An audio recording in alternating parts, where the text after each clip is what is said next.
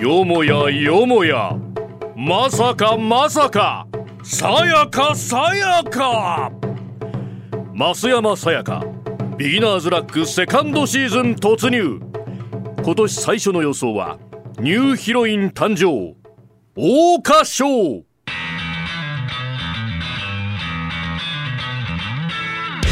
ベジロナモール2番手に内打ち懸命に粘ったマチカネイルベそれをかして4番の前の女王が上がってくる。先頭はベジロナモール2番手には前の女王が上がった。ベジロナモールベジロナモール1着でゴールイン。後ろからは今新から3馬身のリード。そして2番手アドラーウルカフローから14番のラックスでゲーム戻ってきた。後ろからは勝ちました。スティルインラブだ。スティルインラブ大外大詰めあるかそしてアドマイヤグルーヴもやってくる。先頭はスティルインラブ1着でゴールイン。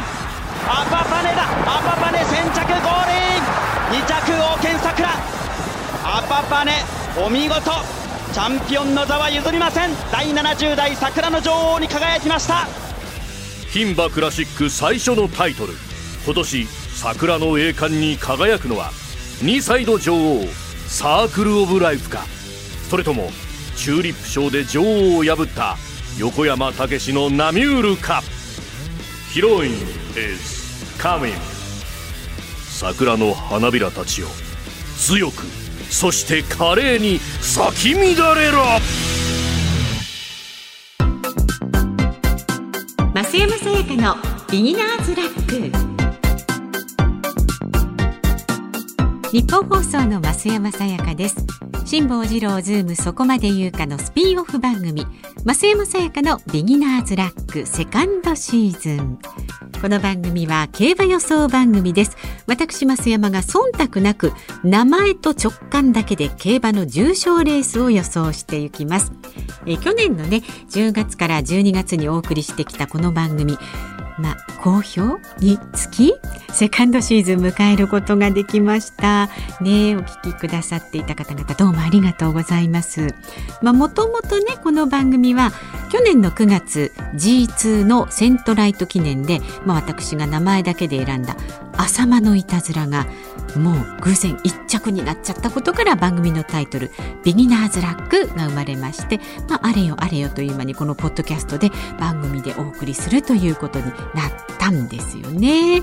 でまあ私もねあれからなんとなく競馬の魅力にちょっとずつちょっとずつなんかこう気づき始めてきた感じなんですがセカンドシーズンはね、まあ、チャンスがあればこの競馬場のねロケに行ってちょっとあのなんだっけぐるぐる馬が、まあ、パドック パドックに行ってねお馬さんのお顔近くで見たりなんていうのねしてみたいななんて思いますけれどもね。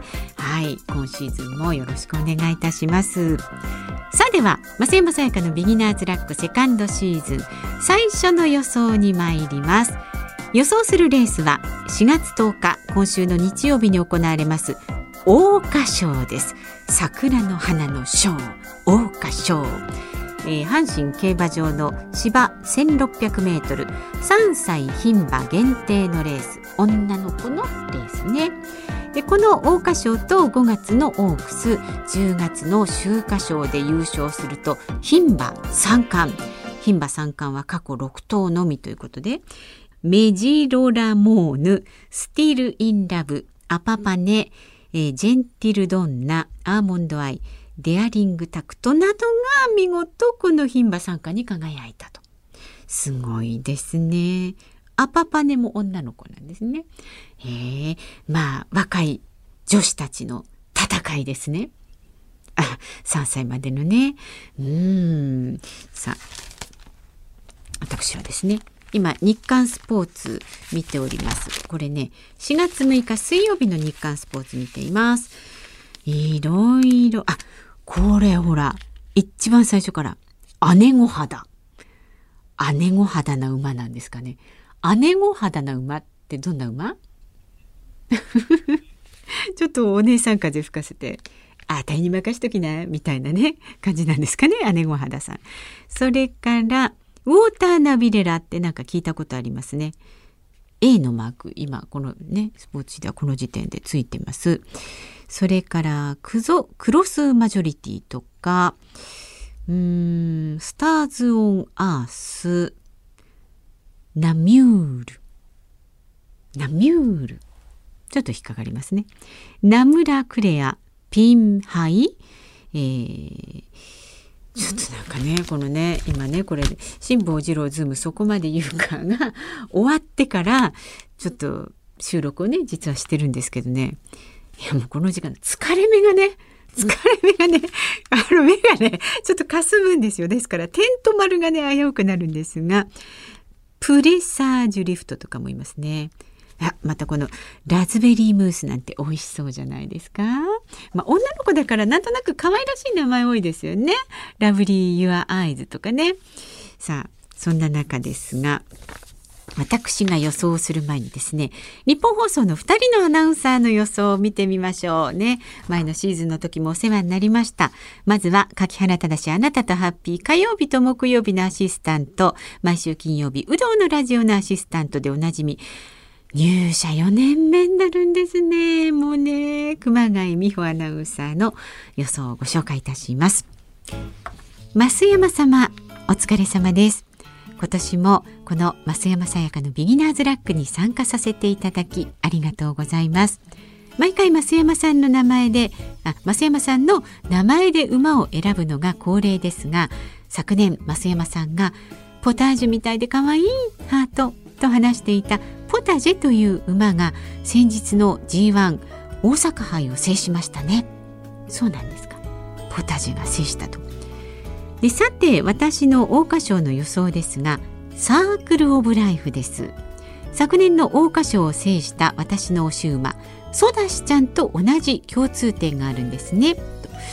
ソダシちゃんはねあの真っ白のね白馬ですよね。共通点があると。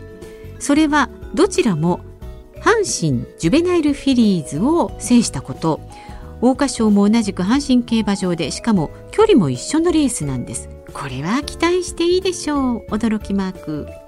ちなみに桜花賞はその名の通り桜の咲く季節に行われますが桜色すなわちピンク色の帽子をかぶったジョッキーが1着もしくは2着になることがデータで見ても多いのだそうです。へー。そうなんだ。知らなかった。ということでピンクの帽子のジョッキーにも注目したいと思います。増山さんなら何色の帽子をかぶりたいですか？では今期もよろしくお願いします。アナウンス室熊谷。へえ増山さんなら何色の帽子かな？大花城で女の子だからやっぱりピンクですかね。でピンクでねピンクに馬の耳がピロンピロンってついてる。うさぎじゃないのね。馬の耳はね注意しないと。ピンクの帽子に馬の耳だとちょっと豚に見える可能性もあるんでね。これちょっと注意しないと。馬らしい耳をつけてほしいものですけれどもね、まあ、ピンクで耳ありをねかぶりたいものですな。はい、で続いてはあズームでもね私の代役を務めてくれたことでもおなじみ。いや、もうこの方も入社3年目ですよ。内田祐樹アナウンサーの予想になります。増山室長、お疲れ様です。内田祐樹です。内田祐樹です。内田祐樹です。内田祐樹です。あの、連呼しますからね。あの、濁点なしですから。点なしの内田ですからね。で今回は桜花賞の予想をしております。今回の推奨馬はウォーターナビレラです。この馬はまだ顔つきが幼いのですが毛艶が素晴らしい馬です。一度見てそのかっこよさに魅了されてしまいました。今回もジョッキーは武豊騎手。あ武豊さんはね安定の武豊さん。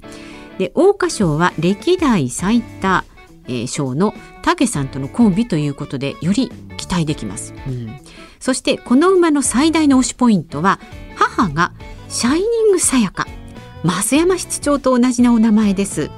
実は昨年の阪神ジュベナイルフィリーズでもこの馬を推奨したんですが結果は3位とまずまずでした、うん、今回こそ光り輝く増山室長のようにナンバーワンを掴んでほしいなと思います。羽ばたけウォーターナビレラいや私はねこのね内田君のね予想のメモを見てねこう目頭熱くなりましたよ。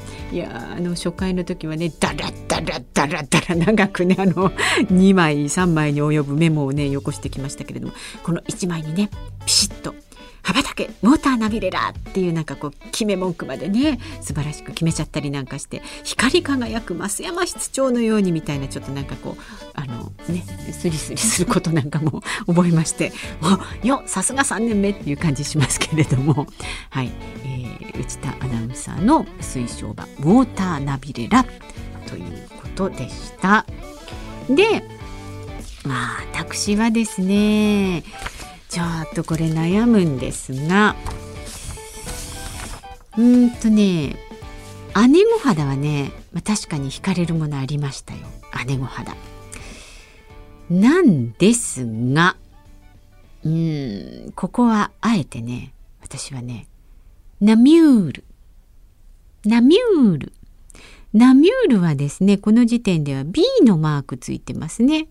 なかなかいい感じっていうとこ。うん。